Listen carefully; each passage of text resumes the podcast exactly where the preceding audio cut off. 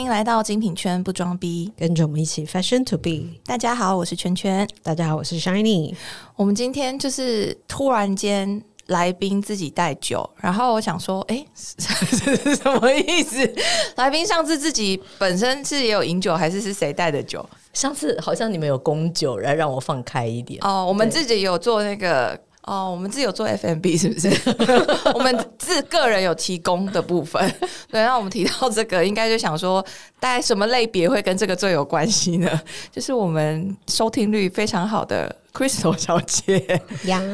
Hello，大家好，我今天就是在一个。夜深人静的时刻，对夜深人静的时刻，把小孩放着，对，然后圈圈跟我分享一个还蛮有趣的主题，所以我想说，哎，可能可以分享一下一些好玩的经验跟想法给大家。而且我刚好是因为我们在讨论那个就是节目的主题的时候，然后突然间我就问了 Shiny 一些问题，然后我就被吓到。就我那时候就是在跟 Shiny 不知道在讨论，就是品牌的代言人还是什么之类的。然后 Shiny 就就他的经验跟我分享说，那个品牌的代言人的价码是如何出来的，然后他们是如何收钱的。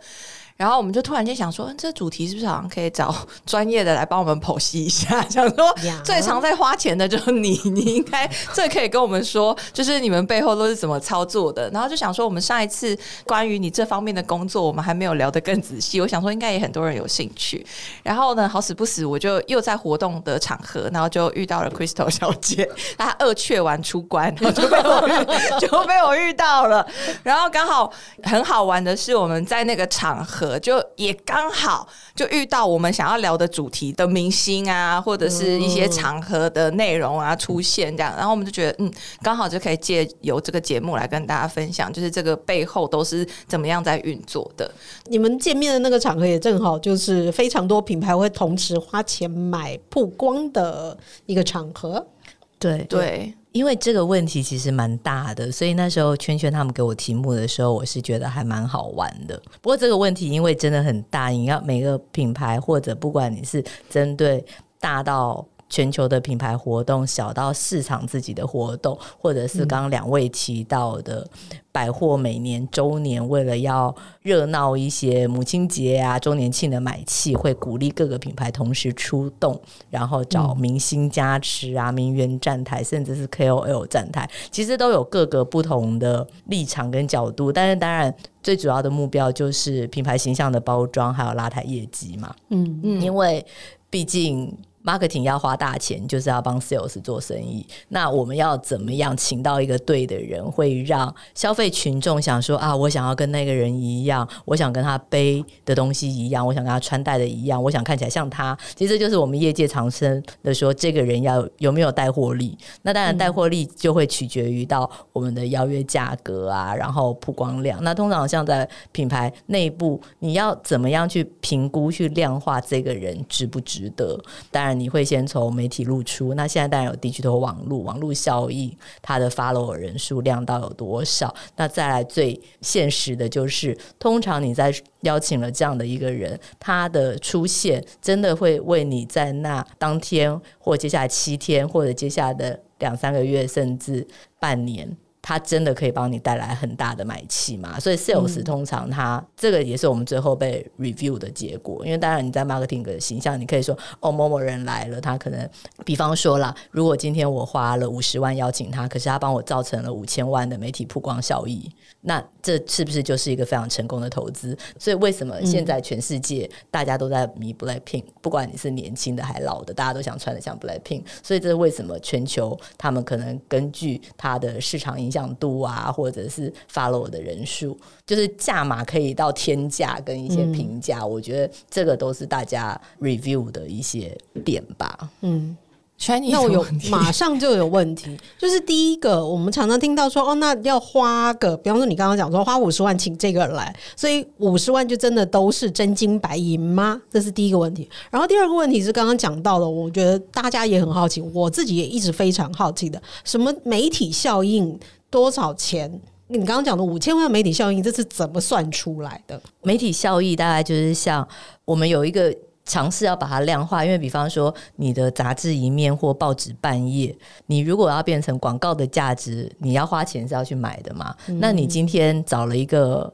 受大家欢迎的艺人的时候，媒体当然会愿意就用免费的方式帮你公关露出，那就相对于我们不用额外的去花钱获得那个版面，我们就会转换成那个广告价值，就是我们的 PR 价值。就是互惠啦，我们现在的互惠，我我要花 钱登个全版广告，必须要也是可以。一百万，嗯，所以因为有这个媒体的露出，所以杂我们可能志或者也可以算它这样就是一一百万哦而且甚至是如果这名人真的很强大，他可能还可以吸引说网络啊、digital 电视台转播，让更多人看到你的 logo，看到你的露出，相对于也会被说成一个曝光。对，但你要怎么去真的实质的量化它的效益？很难量化嘛，所以公司还是会以说，哎、这个人的有没有为我们真的带来流量啊或业绩去做衡量。这个只是说我的曝光嘛，对啊网络效应所以我们也很容易代表被说真的是业绩了，对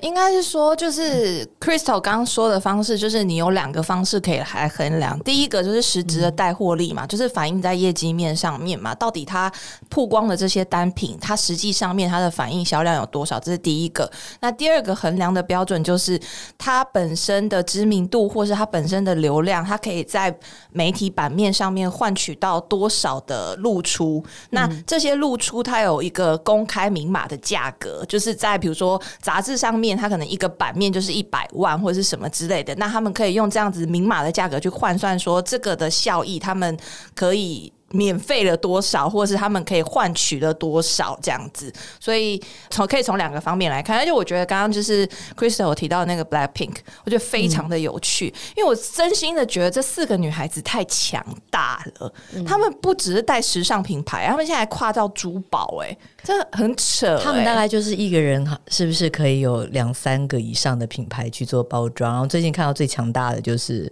某个激素玉豆品牌包了四个，我觉得他们接下来应该会卖翻吧。然后，但他们本来就是一个卖翻的品牌啦，对我觉得这真的是互相帮忙的，因为名人也要找好的品牌、对的品牌来证明他们的价值嘛。那品牌也需要觉得是很 presentable 的人去穿着他的服装，我觉得这个是个互相帮忙。那互相帮忙中间，这就是价钱可以沟通的地方。那刚刚回答一下，帅，你刚刚提出来说。通常是给真金白银呢，还是会做商品交换？其实这个真的就是很 depends 在品牌或者是艺人本身。如果今天呢，你越大的品牌，你当然会有一种互惠的程度说比方说我已经是国际精品了，那你当然是一个很有 potential 的地方或区域性明星。那今天他也想要沾这一个精品的。光进去的话，有时候价钱就可以谈，你可能就可以一些商品、一些现金。那当然，如果今天有个艺人，他真的是已经庆嘎了北雕的这一种，他可能就会觉得说，我为什么要去参加你的活动？我是谁呀、就算是谁谁谁请我，都是我在帮他。他如果是这种心态，他可能就会开个天价。然后只要现金拒绝你，又或者是如果你出得起这个钱，我就邀请你，就是这样。所以我觉得这个有还蛮多不同的 case，但我觉得事实上在跟艺人啊或经纪公司接触，大家是不是站在一个想要合作啊、互相帮忙？我觉得这都是谈判的空间。那当然你你接手到现在价码最高的是不好说，因为有到些人千万吗？有。但是，因为相对于可能我待的品牌跟台湾市场，我们并不是一个可以足以撼动区域的市场。就是虽然我们当然台湾的艺人真的是很棒很珍贵，他可能如果真的红到中国大陆区域，但是用他们那边的 sales 的预算或 marketing 的预算，他们可能才可以满足那个市场的价格。那也当然就是从几年前开始，中国市场非常火红的时候，他们那边也确实把艺人的出场费用、出席费用都哄抬到个天价。那当然有一些艺人回到台湾来，就是看他们要不要帮台湾这个市场，他们可以理解说，台湾这个市场 marketing 的预算比较没有这么高的状况下，他们愿不愿意？调降配合协助，就是帮助我们台湾的一些精品产业。你说这样的艺人有没有？也有。那有没有那种就是已经习惯喊千万价嘛，然后回台湾就不肯去救的，然后觉得他很棒的也有？我觉得有一个问题，我觉得蛮有趣的，就是刚讨论的过程当中啊，我一直有一个疑问，就是所谓的全球代言人，就你看 Blackpink 他们是所谓挂品牌的全球代言人，那有一些是什么大中华区代言人，比如说什么鹿晗，或者是呃范冰冰，以前都是特殊，就是一个区。域的代言人，那他到底是要怎么样去划分？说，哎，我可以荣登全球，或者是他们的审核过程是怎么样让总部确定说，哦，他真的是非常符合我们的形象，我要把它露出在全世界。而且这个完全就是倾向于到。全球总公司的一个行销定位跟策略，那像我接触到的是比较我们当地市场的，我们当然就不会有这么大能耐。我们可能邀请到的跟我们所有所谓的预算，就是一次性的活动嘉宾，或者是。这一个产品系列的品牌好友，因为相对于这样子跟露出的范围，其实在跟艺人的合约里面都会非常非常清楚的交代。我们通常是具有他出席活动的照片发稿权，但是我们不会把它拿去做所谓的广编效益，又或者他这个照片的发稿权是限制在可能就是活动露出啊，他不会愿意让你刊登 DM。就是这种，然后他就是出席活动，不是代言费用，因为这对于艺人品牌好友，对啊，对对。对对对，有一些是不会讲说他是代言人，因为代言这个一下子就是把他的定位性跟连接度都拉得太高，这件艺人会扛胜，品牌也会扛胜，因为品牌也不会希望说被绑住或。制约嘛，对，我觉得一定要相符吧。嗯，应该是说，其实如果你用代言这个字的话，它其实就是双面刃，它是一把双面刀。就是今天这个艺人，假设他不出事都没事，可是一出事就会牵连品牌。对，所以我们会常常自己看到很多很比较 gossip 的一些国外杂志，说如果今天有一个人出了什么样的状况，嗯，那。全球品牌就会忍痛切掉代言，还是含泪继续 support？那像，嗯，不是通常都是立马切割吗？然后迅速止血，对，但但 Johnny Depp 也 有时候也是艺人在切割啊，对对，但是辱华了，对辱华对之类的。但是像 Johnny Depp 之前那么低潮的时候，迪奥就是一路撑的过关斩将之后，就现在又可以重新回来。所以我觉得那中间其实也是还蛮看品牌高层跟艺人本身怎么样的互相信任或互动或理解吧。那那当然就是，如果说今天品牌做了什么事情，你说辱华切割，我觉得那也是某个市场的特色特色。对，可是我觉得有时候就是因为你在做广宣，就是你在做宣传这件事情啊，我们知道说不是只有正面的口碑行销嘛，有时候负面的病毒行销，它也是一种很好的行销模式啊。对，但那那个危机跟风险控管其实是。有一点点危险的，最多就玩饥饿行销，我就玩病毒行销。就是你如果没有办法确定你邀请到一个不对的人，会不会反噬到自己的品牌？我觉得市场不大会有人敢这样操作吧。我是特别说精品啦，嗯嗯，如果说有一些比较保守一点点，因为毕竟我们只是单一市场，不能因为单一市场去影响什么全球啊或区域性的业绩吧。哦，但是我我觉得蛮有趣的是，我自己就是经历过的一些关于这些代言人的故事啊，就是我自己本身有碰到一些真的是艺人朋友。我真的是觉得哇，很特别。我我分享一个故事好了，就是这一位艺人，他其实在我现在我知道的范围之内，他其实在业内的名声不太好。然后我觉得我最有趣的是，我曾经有一次我是在现场接到他。然后他跟我看了一堆衣服，那我当然一认我就知道他是名人了嘛，所以我当然也是哇很用力很卖力的介绍这样。然后我介绍了大概有没有一个小时两个小时吧。然后呢，他看了一堆衣服，真的是满山满谷的衣服哦。最后他就跟你离开的时候，你想说那他到底要结多少钱？他到底要买多少东西？他说那个我会跟你们的公关联络，然后这些都帮我留下来。然后我他就说我会请你们公司赞助我。那我想说，嗯，大家可能不了解，这不是一个所谓真正就是他们请艺人来挑东西的一个正确的流程，因为通常都一定是由公司那边发稿，他一定会说，比如说品牌的公关，他会跟艺人约在店上，或是跟艺人的经纪人几点约在店上，那他们可能需要试哪些东西，然后又麻烦你帮忙这样子，这才是一个完整的流程。那果不其然呢，这个艺人呢，他看了满山满谷的东西之后呢，他去店我们的。公关部说他要求要赞助这些东西，公关飞也似的逃走啊！没有公关，公关用提案呢。公关就是用那个就是知识知识化跟呃四两拨千斤的跟他说，不好意思，就是我们这些没有要赞助他。那他他下一步让我 觉得听起来好像没有四两拨千斤，没有他就是 我觉得就是直直妥妥的回应跟拒绝他。但是我觉得可能就是让他比较舒服吧。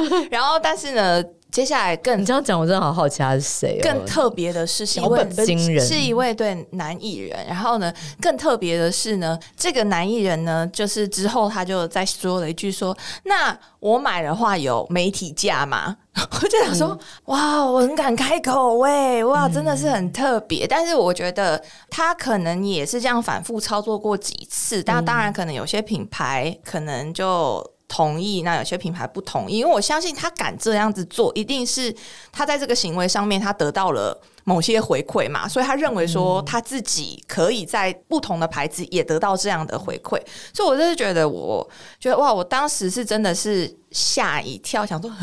对，我觉得就是很常常会有这一些莫名的行为跟说法，就会让人家直觉得好像精品有所谓，明星潜规则。但我觉得这必须说，这是还真的是蛮 depends on 不同的品牌或操作。但就我知道，如果集团性的大型的品牌。说真的，不吃这一套的，对，因为因为大家都要互相爱惜羽毛嘛。那我当然也有待过，有一些品牌，他可能会要求说，地区的公关可以有一个，比方说是 celebrity list 的 friend list，就是他是我的友好名单上，今天是有可能全球总公司的设计师曾经发给他特别的邀请函，嗯，他可以凭这个邀请函在看秀的期间到特定的店去买有折扣的。商品，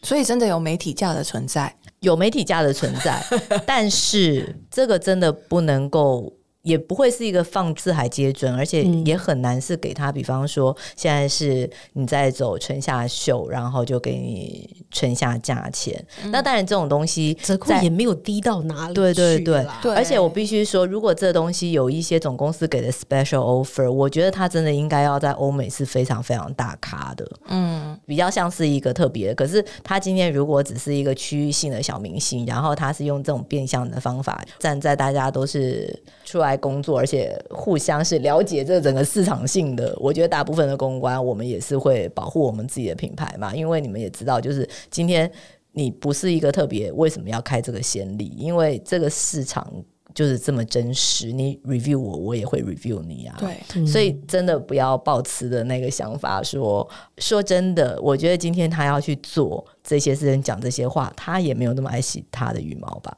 对，会讲的太直白嘛？可是有一些可能就是突然间红起来的人，也许比较会有这个情形。我还是有一个故事可以分享。你说突然间红起来的人，我觉得 sales 真的很辛苦，因为你们就是在第一线被找得到。因为我可能都躲在办公室接电话，我可以拒绝接或不接。嗯，我可以去，还要当面面对这些牛鬼蛇神。对，就是有一些乡土剧演员，就是他们原本是可能比较没有那么知名，可是。可能突然间演了，然后就爆红，然后就开始日进斗金这样子。那原本日进斗金，他刚开始也就是爱惜羽毛嘛，我们就先从品牌消费开始嘛，然后买买买买买买买，买到慢慢之后呢，变成 VIP 了，然后变成 VIP 之后呢，开始哎，他那购买量咻瞬间下滑。你觉得说，哎呀，是怎样没有赚钱还是什么之类的？没有，还是继续在赚钱。可是呢，他开始会跟他的 sales 说这些东西，你们公司不能赞助我吗？然后我想说，哈，哎，你以前都用买的，现在用赞助的，是怎么会突然间开这个口呢？他突然间发现他有价值了。之类的。但是、但我觉得他也蛮辛苦的，要自己过来。他为什么没有他自己的造型师啊，或者经纪人去 帮？这句话完全戳破了，戳破他粉红泡泡吗？对呀，我的意思是说，今天如果你真的真的有咖位的人，说派人家过来。真的，你的造型师要去帮你 handle，人家造型师也会跟你收巨额的造型费啊，嗯，对不对？你懂我意思吗？今天我要尊重一个造型师，他的造型很好的话，造型师也是有分价码的。今天有一些造型师，他如果坚持说我的造型费，我就是可以让你 outstanding 到可能是好莱坞，你觉得他的造型费会便宜吗？我的意思是说，如果你都要去用金钱去量化这个东西的话。我好了，我们自己心里就会有这个疑问，然后就会很想给那个人当中搓搓搓搓。但当然有时候我们真的如果面对到，我们还是会非常非常有礼貌的跟他说，因为可能全球有一些政策啊，我们可能要通过层层的审核，所以这时候你就是把问题推向高层，推向国外，就是一个解套。以后大家听到这句话就自己知难而退。对，但因为我觉得这东西真的还是蛮考量到个人的。修为的，因为还是有很多人可能到了，他就是知道爱惜羽毛或者他的修养，他还是会尊重，就是不管是出来工作的人啊，或者尊重每一个区域的人啊，甚至是他就会说啊，算了啦，没有人要借，我们就自己买。对，因为他们也知道他们赚很多，我们就真的有遇过。那我就就是有时候我们自己在工作，你会感觉得出来，今天这个人进了更衣间，他的衣服是会拖一地乱丢，还是折起来？对对对对对对，就是我相信你们会遇到那一种，有有有。那个我真的觉得就是人品都藏在细节里，因为服务业你们一定知道嘛。那我们当然偶尔也会遇到。不同的，然后大家心里都会有一把尺，那我们都会有一些小本本，我们彼此都会流传着。对啊，但因为有一些明星真的是态度或者是修为，就是真的像 Crystal 说的非常非常好。他换衣服，打从他进更衣室的瞬间开始，然后到他换完衣服，到你帮他做的每一个行为，他都超级有礼貌的。我在这种人都是红很久的，对不对？呃，这种我不知道，我们自己观察有一些，或者是不管是听经纪人啊、造型师啊，或者是我们自己接触的，就真还是很多事情都还是回到很根本啦。如果大家都出来做事，你是秉持一个怎么样的心、怎么样的态度去？做事啊，去处理。那当然必须说，明星或者是他们真的是个很特殊的行业，因为他们可能是被一群人照顾的很好的。所以有些明星，你去观察他，他真的不善言语沟通，但他可能就是一站上舞台，他就是一颗巨星。但他下来是一个怎么样的人？我觉得，其实严格来说，我们都是服务业的，我们都可以很清楚的体会到一个，就是你知道，对，回到最后，这我觉得都是做人根本的问题。对我，我我还是可以分享，就是我应该可以讲他的。名字，我多年前有亲自服务过卢广仲本人，他就是让我留下心中印象非常非常好的一个明星。他就是真的是很客气，然后很亲切。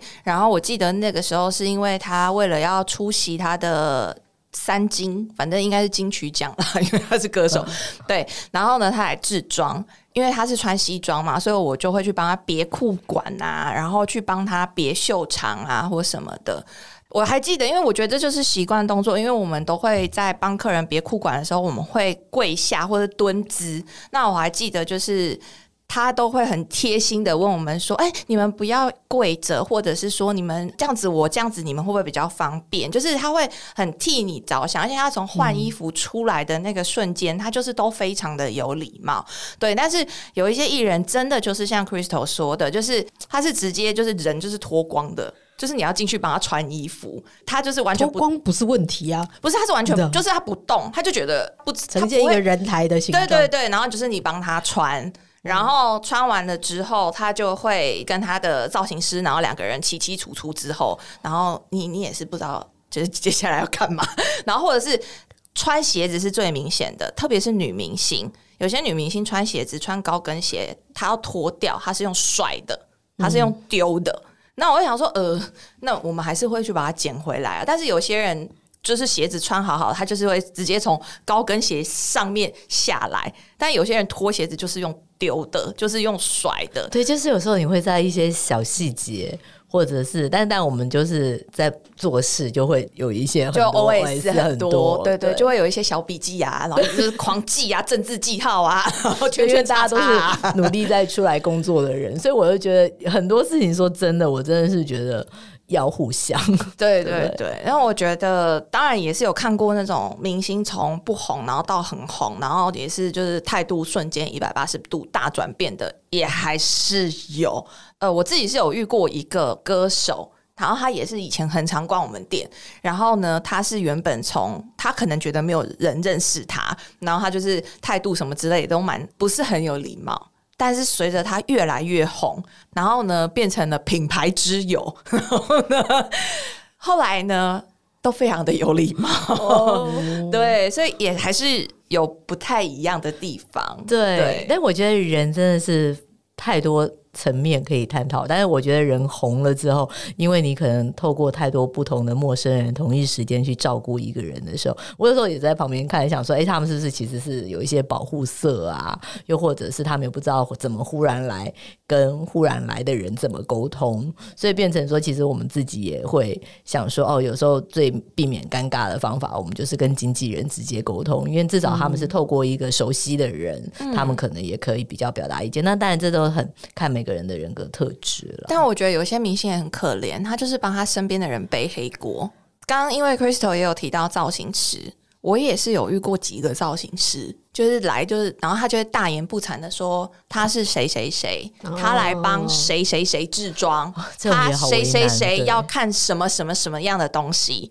然后呢，你真的很认真的服务完他之后呢，哎。在赖他的时候，假的。没有，不是假的，是真的有这号人物，不读不回，就是当做没这回事。然后我想说，呃，嗯，对，但他那可能是因为可能真的看的东西太忙，或者就是他自己想看，还是就真的被推掉。可是我觉得应该是说，你就是技巧性的嘛。因为假设如果你今天你是造型师，讲名号，对，然后你也知道说你要帮这个艺人做什么样的造型，然后要做什么样特定的事情，那你一定自己心中会有搜寻的眼光，跟你想要看的东西。然后自己再去做搭配嘛。那如果真的有需要，你才会联络这个人嘛。对对。那但是你一进门来，然后你就呛明说我是谁谁谁，我是谁谁谁的造型师，我要来帮他找演唱会的衣服，我要来帮他找什么什么的什么的衣服。那真的是有时候你就想说，嗯，好哦。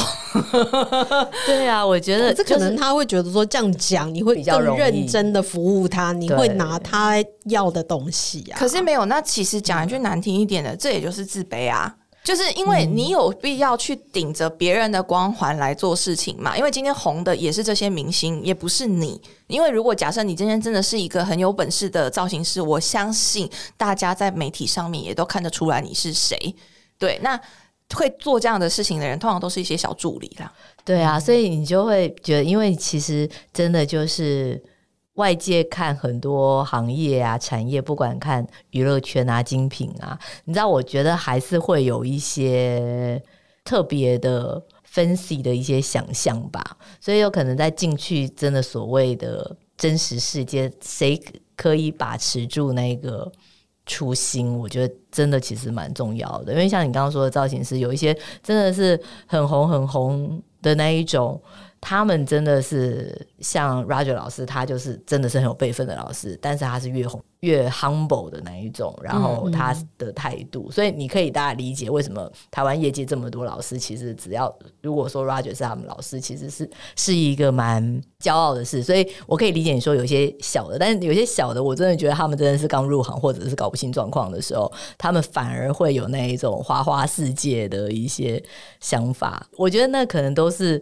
人一开始的学习过程吧，所以有时候以为要有这个招牌，人家才会把它当对，所以有时候就是当我们比较久，然后看就会想说啊，好吧，小孩子，那所以所以又变成说，反而是我们看事情跟帮助的角度，就是当你经历过一些，你就会想说，哦，好吧，大概是这样子又来了，可就是可以比较理解，然后可能。越老，然后在这个业界，有时候看小说，哦，对，算了，还还是还是就做人的根本。对对对，没错。对啊，那我很好奇，那因为造型师嘛，我们就会讨论到说，因为有时候他们是来帮他买东西，那有时候是真的是来借东西，他可能搞不好其实跟公司已经有一些公关的的关系了，他只是来看东西。他也是会回去直接跟你们说他他要用借的或者什么之类的。那你自己本身有没有遇过，就是有一些人真的是借东西出去之后，都会变得很可怕？对，所以我我觉得其实还蛮幸运，就是待过的几个大品牌，大部分他们都有所谓的 sample 的商品，因为有 PR sample 真的还是比较方便，因为我们大家都知道 fashion 啊、时尚啊这种东西，严格来说就是消耗品，你不可能衣服穿了不脏，你包包拿了，尤其是如果你是他们要借出去是要什么拍戏啊、活动的，要有联系的那种，真的最可怕，你会怕说。你真的是一个活动下，你一件衬衫拿回来，你知道整件都是湿的跟臭的都有，没有清洗就归还啊？对啊，其实是是这样，通常是这样，所以遇到这样原汁原味的回来。所以其实我觉得，在全球，我们也尊重说行销跟艺人的方式是一个有功效的事情，所以我们真的就大部分的品牌还是会自己做。部分的 sample，然后就是那些 sample，就是这个市场有的主打商品，去拿这些借，真的是万不得已才会去动用到电商的货，又或者动用到电商的货，因为你这电商的货你要脏了，你再拿去洗，它就是跟本来新的不一样。对，我们也不大可能拿这样的东西去卖给客人吧，因为你要一件几万块的东西，为什么客人？要去拿一个被洗过，所以基本上这种事情，在我们至少我们经手过的精品是绝对不可能。如果说真的发生这种事情，瑕疵跟损毁，要么就是弄坏的人理赔，要么就是我们当然还是会用个成本价，嗯，去做吸收。所以我觉得真的是万不得已，大家应该不敢随便轻言的去借电商真货，因为真货本来就是来帮助。品牌赚钱的东西嘛，那 sample 就是买来就是要做宣传的东西。那那当然这是就是看这个品牌或者公司有没有这个预算做这件事。但是相对于有这个预算做这件事情，绝对可以帮助你再去做各式各样的行销跟广告。我自己接触到比较多，就是真的有跟电商借商品去做拍摄的，通常都是比较静态拍摄，对，或者是静物拍摄，对对对对，就是它是真的是就是放在那边，然后可能下面有垫一些就是他们想要的背景，然后去做一个很单纯的静物的，没错没错，这种就是在确认它的拍照执行各方面之后才会去借，那不然一般都还是会 PR 的。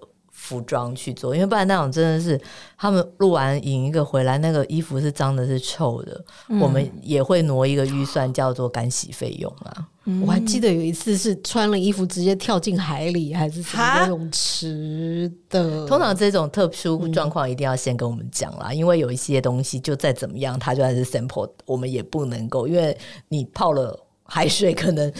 它形又歪了吧？哈，我我傻眼哎，可是。就是那假设我跟你共事的品牌呀，是。那我请问，如果他就是没有跟你们事先沟通，然后他就借了这个东西，然后去跳海，我们真的会把它列为拒绝往来户？哎，哦，对，因为蛮值得封杀的，真的，我我完全没有印象，哎。你待会告诉我他是谁？谁掉到海里？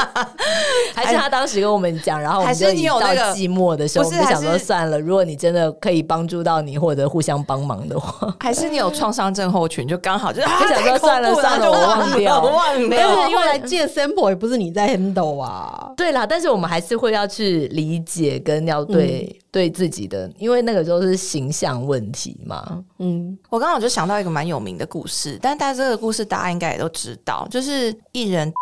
他不是曾经有穿那个比基尼上节目，然后就他好像就是教大家如何穿的更丰满，然后所以他有在那个比基尼上面剪了一个小洞，然后好像就是放入不同的胸垫还是什么之类，我忘记了。但总而言之就是。的比基尼事件，就是如果大家有兴趣，可以去 Google。那我觉得有很吊诡的地方是，就是我因为我后来有看了一些资料，就是有的是说那个比基尼是 自己买的，然后有的人说那个比基尼是公关出借的，那只是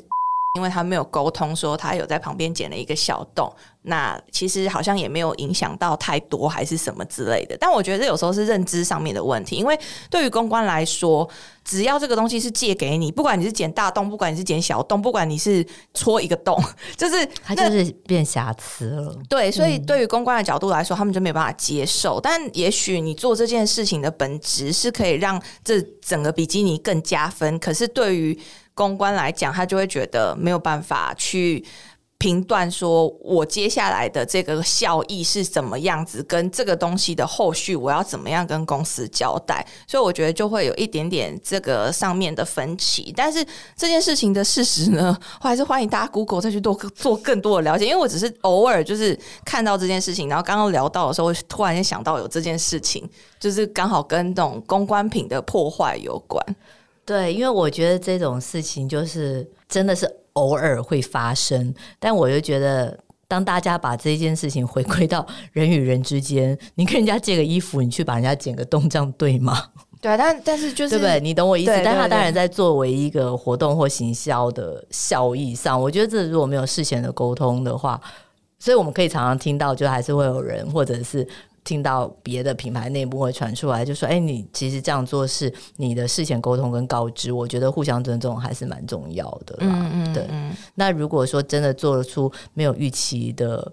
举动的话，品牌应该通常会有个商界单，上面还是会保留，就是。请他全额购买，因为他买下来是他的东西，他想怎么做当然都可以啊。嗯嗯，因为我觉得这这已经是不管品牌大小，那是人跟人之间互动的一个尊重。哎，那我还有一个好奇点，就是现在就是 Instagram 或者是一些社群媒体非常的发达嘛，然后我们常常就是会看到，就是很多不管是真网红、假网红、小网红、大网红、百万网红，上面都会 at 某品牌，然后呢写说谢谢某品牌，那。这些东西到底是很多是真的是送给他们的礼物呢，还是很多是他们自己自抬身价呢？还是很多其实只是借的？因为你知道吗？我一直以为就是有某几个特别红的那个 KOL 或者是什么 YouTuber，然后我一直以为说那些东西他们是真的收到品牌送给他们的，就后来才发现说，其实品牌都是全部借给他们拍照。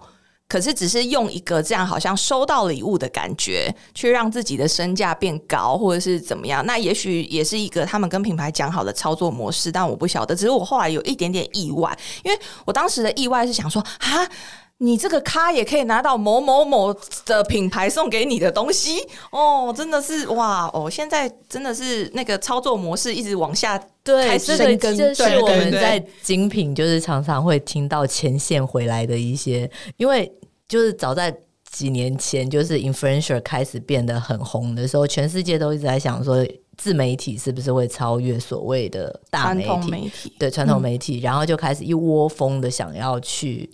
借给他们，但是我相信大部分的都是用借的啦，因为你真的要送，你真的是对公司来讲，那也是很大的成本。嗯，那更大的品牌要爱惜羽毛，他其实也不想乱借。而且事实上，我们在做操作的时候，我们最怕就是前线回来告诉我们说：“哎，我的客人告诉我说，那谁带了我的东西？难道就是他们这种人可以带的吗？”那我告诉我再也不买你这个品牌，因为事实上，我觉得在借之前有一个很有名的事件呢，香奈儿事件。哦，对，那那非常非常久以前，什么什么什么什么？我的年代吗？你的年代，你小时候，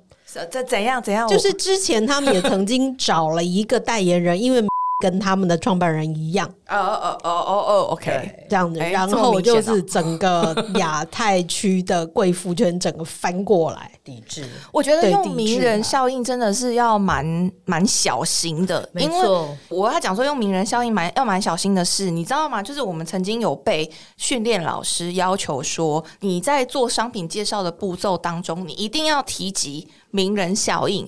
叉叉叉也用这个，叉叉叉也穿这个，所以你看一下穿起来的感觉。我跟你讲，我真的不说别的，我真的是有曾经被客人打枪过，说，所以你觉得我像叉叉叉喽？它是什么东西？你凭什么拿它跟我比？然后想说，你觉得我们同 level 吗？对对对，不好意思，我真的没有那个意思。没错没错，所以我觉得在精品界，我觉得台湾其实是非常。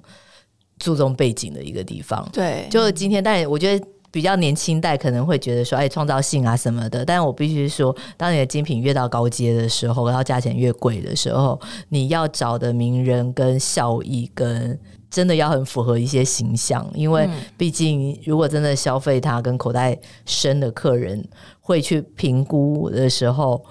我觉得这个都是要非常谨慎的去做选择，所以为什么通常我们会提出很多什么人选呐？事实上，到最后可能都是整个公司或者是总经理呀，也会一起去 review，然后同不同意，然后也会有 regional 的人去审核，说，哎，今天这个人适不适合出席我们的活动啊？为什么你觉得他适合之类的？不然最怕的就是客人觉得说，嗯，所以后来确实就是精品在操作。就 influencer，我觉得大家会比较趋向于更谨慎。那你说的有一些有借，有些有送，可能甚至有人买，嗯，对。但是在他 at 了那个品牌，可能也可以证明的就是 OK，那是他的生活，又或者是。大家都是用这样子去建构一个。哎，你是不是不知道有一些阴谋论？我我我不知道，也许你知道，但是因为很多小明星，他其实是真的是去买这些东西，然后把它堆足在自己的身上，然后谢谢这些品牌，然后人家会以为说他跟这个品牌是有关系的，但事实上品牌没有赞助过他，然后品牌也没有提供过他任何的东西，他只是拿这些东西来。把自己的价值给烘托高了，对，但那你们算我们知道，那有傻眼吗？但也能做什么？因为对啊，因为那就是他自己买的，让他在他自己的平台，他也可以说他谢谢这品牌创造这么美的东西，让他买啊。就是你知道，有太多这种，就我们也就只能谢谢他喜爱吧。OK，对，但我我我相信是有人是可能会这样操作，那你会觉得说，好了，那也算你口袋深。但是你们有没有真的是就是遇到这个人，他一直购买这个品牌的东西，然后到最后你你会觉得说啊，你好像真的很喜欢我们的牌子，那刚好你们也趁这个机会，就是把它推上去品牌之友。我觉得也是有哎，如果说今天那个明星啊，他真的刚好自己去买那个包，然后他也很低调，他可能在路上拍了，嗯。然后给我们造成非常大的效益，嗯的时候，然后他的形象也很好，我觉得这时候顺势把它变成品牌之友，反而是一个最好最互惠，因为他真的用过你的东西，他懂你的商品，让他真心喜欢。说真的，有时候就是互惠下。品牌去请他，然后听到他了解、真心喜爱，也会觉得说这是最棒的，因为他是真的懂，而不是不珍惜你的人，或者是求来的人。嗯，对。嗯那你们，那你们有没有遇过那种来诈骗的？有哎，诈骗的可以跟我们分享一下吗？最近诈骗事件好多。没有，但是我那诈骗事件是好久以前呢。以前就是有一个不是连总统都可以骗的。啊，你说黄芪呀？他有一阵子就是出出狱了吗？对，但是他就是几十年前就是。他骗完总统没多久，他真的到精品到处骗，而且他可能会忽然到某个百货说他是星光谁谁谁的特助，然后我真的必须感谢。他不是也刷过黑卡在一零一吗？对对对，他是不是很有名的案件？然后那个东西，因为他是在各个百货跟精品店纵横，所以他基本上就是被大家罗列成为完全就已经高过于 marketing 的等级了，因为他是骗了很多家。对，但是我觉得这真的有一些是专业诈骗，真的好惊人。可是就是还是会被拆穿，没错没错，对，因为就是因为可能就来刷卡，或者说他就是要帮什么特助拿满二十万商品啊什么的，就基本上同事都还蛮聪明的，但是好像就是偶尔还是会遇到这一种。对啊，我们就有遇过那种诈骗，就是就是号称是就是名人谁谁谁名人的助理，然后留了一堆货，然后跟你说这些他明天会过来，而且他们很聪明人，他们都是要电商新货，我还没有遇过来骗 PR 什么的，因为没有骗没骗到啊啊，有的是会跟你说他可不可以先拿走，然后等于他是谁谁谁，难他难道你还怕他怎么样吗？之类的，就是怕呀，废话，对我又不认识你，对 对啊，他还是有啊。你知道有些弟弟妹妹就是笨蛋啊，就是会很容易被骗啊。对啊，当然，我觉得那种都是还是要靠现场的主管跟一些资深去做把关啊。真的，你商品没有付钱是绝对不能带走的，管你是天王老子都一样。而且就算是你本人。是个有名的人来，然后这年代还有赊账的概念吗？就这也蛮蛮特别的。对啊，那，没听说过吧？可是所以骗 PR sample 这件事情没有遇过，没有说哎、喂，我是谁谁谁的经纪人，我要来帮谁谁谁借，然后就是也是呛大明星的名字。那你可能就是要去打听是吗？还是对，就是基本上，如果说真的是，可能他还是会有经纪人啊、造型师啊，因为通常经纪人也会很爱惜艺人的羽毛。如果不是真的出席那个活动，而且真的就是你在 fitting 的时候，你也会见到艺人本人啊，如或者是比方说初期可能三金场合，就我还真的没有遇过那一种就是骗了，然后拿出去拍照，东西回不来的。哦，如果万一发生这种事情，那那真的是一个还蛮大的瑕疵哎、就是公司会觉得说你怎么会去借给一个你完全找不到人的人？但因为台湾的精品业其实造型是有些可能就是编辑啊，可能是你都还是问得到的啦。嗯，而且就是还蛮不错的，就是这个这个环境蛮善良的，还好我没有遇到，因为我觉得遇到这个，应该公司可以把它列为是一个极大的瑕疵，因为如果真的你整批货借出去了，然后它就是不见了，那当然那些东西会是有。保险或什么的，可是如果是 fashion 的东西，真的很难讲。但如果是珠宝的东西，出去一定会跟随保全。哦，他就是压货压在现场，没错看你要干嘛，没错，然后他就保护他。对、对，然后保全它通常在台湾的保全也都是在警察界、宝哥啊，宝哥，对对，他们通常 他们一定在警就不会出马的这种小事。对，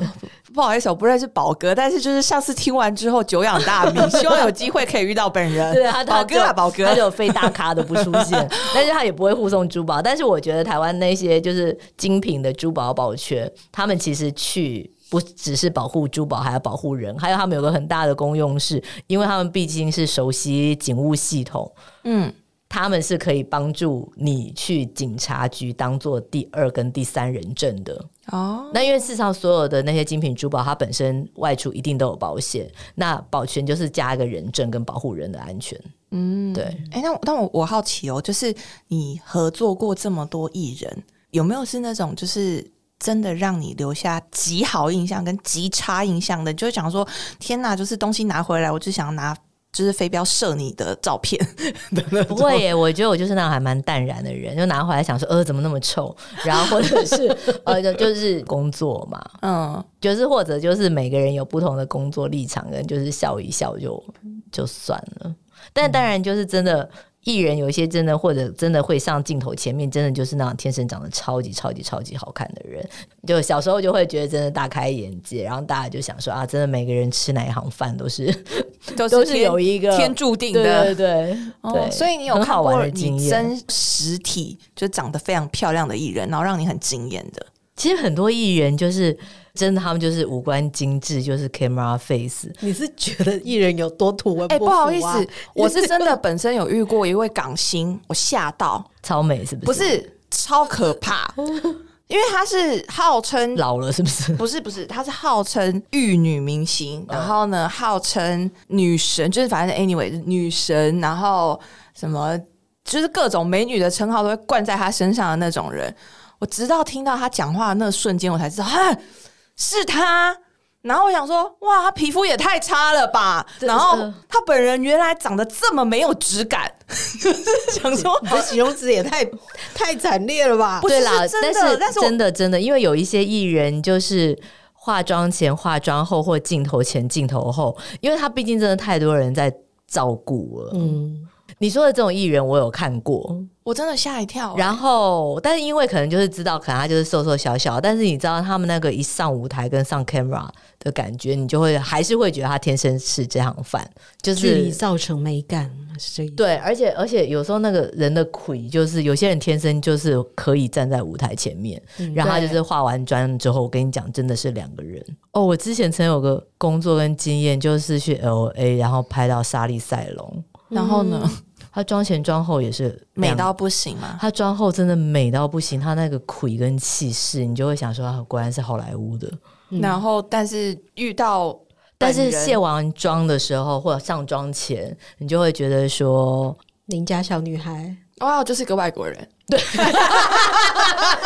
哇，就是一个，因为我我我觉得，我觉得，我觉得化妆跟包装本来就是，但是他们可以天生吃啊，那个就是 camera 一照下去，或者他们一上镜，他那个 queen 就是浑然天成，就是亚洲也很多这样的女明星啊。哎，那我我问一个问题，但是通常大部分或我们看到的，跟他准备好要去给他试的时候，都是他完妆的样子啦，所以就都还是美翻天，因为我们也没有很想要看到他们。没有化妆样，他们也不会想要随便给人家看，除非像你那样说你是平常生活。但我们如果是公关带商品过去的时候，很多时间他们都是已经准备好要上台前了。那那我问你哦，就是因为有很多是那个大牌明星嘛，然后他们真的就是接受就是媒体的联访的那种，你知道吗？我真的是上一次我跟 Crystal 碰到的那个场合，我是第一次遇到真的有这么多媒体的大麦凑在。那个明星的，那你知道公关公司有一个很可爱的工具，因为人的手最多可能就是抱起来就十只嘛，买。但是如果说你真的来了二三十个媒体怎么办？他们就是有个大型的架子，可以把麦克风一个一个 挂上去，传说中的烤肉架。对对对对，就是我是就是那种阵仗。对我第一次看到那个东西，然后我就想说，哎，天哪，没有看过就是这么隆重的那个场合这样子，因为我我其实。真的也待蛮久，然后我真的应该算是第一次这么近距离看到那样的场合，然后他们都会接受采访嘛。那我好奇的是，他们采访的内容，如果假设万一这个艺人最近发生什么事情，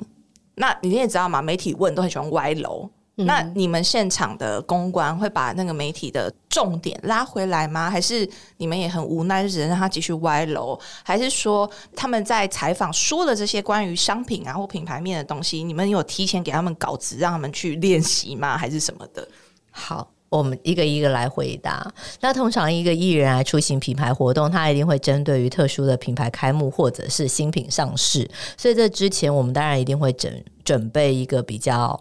详细的一些新闻资料，然后甚至在他来之前，我们会先 briefing，然后跟他讲说这个设计啊、解说由来，可以方便他去跟媒体分享。因为这个东西，记者他们来参加出席活动，他们也是会有礼貌性的问这些，就是一答一唱，然后达到这个活动的目的。那另外一个，如果真的是他在。确认要出席这个活动的前一两天，就这么刚巧他出了，或者是他朋友出了一些什么样的状态，我们就知道媒体一定会问的话。通常依品牌跟媒体友好的程度，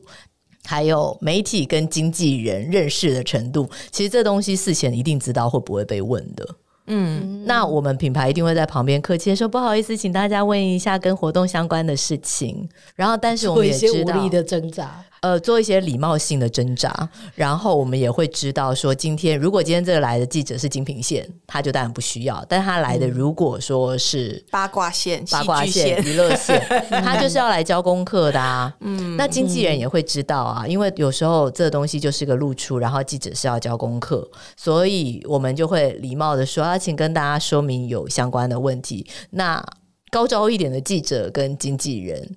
我觉得都会留一点点空间。那当然，如果你真的问到，或者那件事件本身太伤人，艺人不想回答的话，可能就会挡。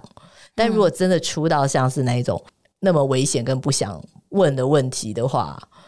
有可能就会事先被要求改成一对一专访。哦哦，可以有这样的应变呐。如果说我们真的都已经签约了，一定要来的话，那我要帮你避掉哪些问题跟事前？因为有些艺人大咖到他可以事前要求访问稿。嗯嗯，讲稿内容，因为他也不想要被 surprise 或回答不了品牌的问题，所以那个会有讲稿。那通常一般就是为了热闹啊，大堆头的气势就是联访。那如果后来发现不行的话，当然可以瞬间改成专访一对一。诶，那我有好奇，因为通常比如说出席开幕活动，或者是呃那种新的活动，或是品牌刚入驻台湾的那种活动啊之类的，那这些活动通常也不会只邀请一个明星嘛，通常都是一个大咖，然后绑几个小咖，或者是大咖五个这样子，就是会有那要好多钱。对对对，就是因为有些品牌很敢砸钱啊，他就是真的，我就是第一次进台湾，我就是要。一次打响名号，然后或者什么之类，他可能就一次请了五个大咖。那可是偏偏 A 大咖跟 B 大咖，他们两个就是死对头。他就说，如果 A 出席，我就不出席；或者是 B 就说那我要在 A 后面，我觉得这通常真的就是看品牌主人家的面子够不够大哎，不然这就像是很多。礼仪上面，我们也不会硬要去做一些硬碰硬让现场自己为难的事吧？就明明知道他们两个人是世仇的话，我们干嘛邀他？我们也会在列名单的阶段就不会对，我们就不会让，因为我们的目的当然就是要有。露出啊热闹，而不是制造新闻点，因为毕竟是精品开幕场合，它不是一个娱乐场合，就是但也不可能想说哦，今天什么 A 抢了 B 的女朋友，然后我今天要让 A、B 狭路相逢。如果说他们真的不在意遇到这种，我们也会怕媒体下标嘛。嗯，对，所以通常会避开啦，因为我觉得这个也是对艺人本身的一个礼貌。那他们出席穿的衣服，就是是你们。有跟商品部商量过吗？说，哎，你们有想要推什么吗？当然，当然，因为总不能他穿了一个台湾没有进货的东西吧？那我们还是会当然有的明明就很长。那就没办法，我们就觉得好看呐。可是，可是，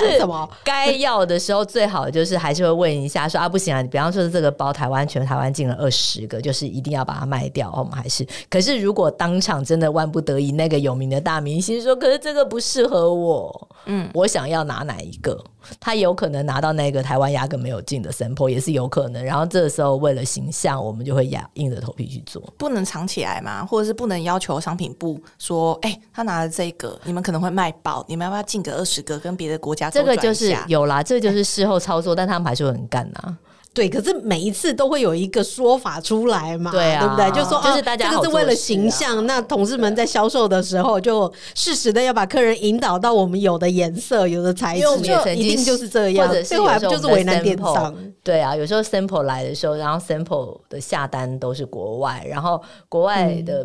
PR 跟商品根本就是两个平行线呐，然后每次都给我们一些，就是他可能给我一个到大腿线到大腿的长靴，嗯。然后可能台湾没有卖，嗯嗯，然后只进这个脚踝靴，对，然后